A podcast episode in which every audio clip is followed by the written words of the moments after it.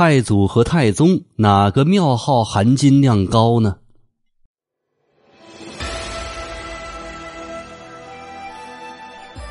庙号是对中国皇帝的称呼之一。考古学家认为，它起源于重视祭祀祭祖的商朝时期。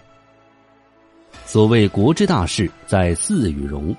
商时建立了严格的祭祀制度，在君主死后会建造家庙来进行祭祀，几代之后毁掉元庙，并与太庙一同祭祀。而为了表示对国家有大功、值得后世祭祀的先王的尊重，便会追封庙号，以示永远立庙祭祀之意。商代先后使用过六个庙号，包括太祖、太宗、中宗、世祖、高宗、世宗。其中，太祖是商的创立者汤，也就是我们熟知的商汤。其后，在位期间表现优异，为国家做出诸如开拓疆土或衰落时的中兴之主的五位君主，分别是太甲、盘庚、武丁、祖甲，分别被授予了太宗、中宗、世祖、高宗、世宗的庙号。而庙号所具有的含义也是初见雏形了。太祖、高祖是为开国立业之主，太宗、世祖是为将先辈的基业发扬光大之主，而中宗、高宗、世宗则是在国家出现动荡危机时能力挽狂澜、稳定时局的中兴之主。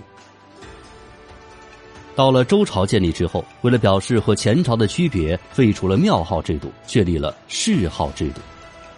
后来秦始皇又废止了谥号制度。而到了汉朝时，又将庙号和谥号制度一同恢复。因此，在封建时代，西汉是第一个同时使用庙号和谥号的朝代。庙号当中常用的“祖”或“宗”字，这源自于“祖有功而宗有德”之说。其中所谓的“功”指的是开创之功，所谓的“德”指的是守成之德。因此，在开国皇帝当中，庙号一般都是“祖”。而守成并且有功的皇帝，庙号则一般都是宗。如果后世继承者当中有立下开创之功的，他们的庙号也可以是祖。比如东汉的开国皇帝刘秀，中兴汉室，有开创之功，庙号为世祖，谥号为光武。另外，清朝的康熙皇帝虽然不是开国之君，但他对于清朝的功绩实在太大，因此他的庙号为圣祖。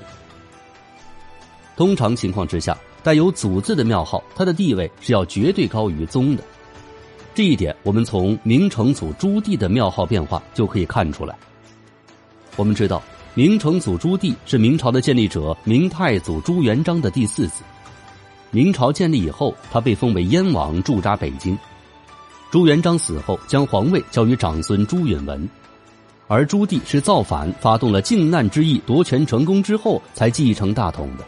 所以，他死后的庙号本是明太祖，但是在一个世纪以后，他的后代嘉靖皇帝亲自下旨，将他的庙号改为了明成祖，来抬高他的地位。由此可见，祖的称谓是要高于宗的称谓的。对比一下历史上有名的祖与宗的皇帝，我们也能够直观的看出这两个庙号的区别。比如汉朝太祖刘邦。对，这里并不是我出现了口误。刘邦的庙号就是太祖，而谥号为高，是为太祖高皇帝。而后人习惯的称他为汉高祖刘邦，其实是将庙号和谥号合并起来的一个误称。汉文帝是汉朝的太宗，而后唐高祖李渊以及唐太宗李世民，宋太祖赵匡胤以及宋太宗赵光义。清太祖努尔哈赤以及清太宗皇太极，从这一对比当中，大家应该明白，祖在庙号当中的地位是非常之高的。其中，我们还能发现庙号当中的一些有趣的规律，比如李世民通过玄武门之变夺取皇位，宋太宗赵光义也有烛影斧声谋害哥哥赵匡胤的嫌疑，而世祖通常是作为断代的开创者。比如结束王莽政权的光武帝世宗刘秀。另外，获得高宗庙号的皇帝多为乱世或祸乱的缔造者，比如使唐朝险些毁于武士之手的唐高宗李治。因此后代的皇帝都极度避讳高宗这个庙号，唯恐不吉利。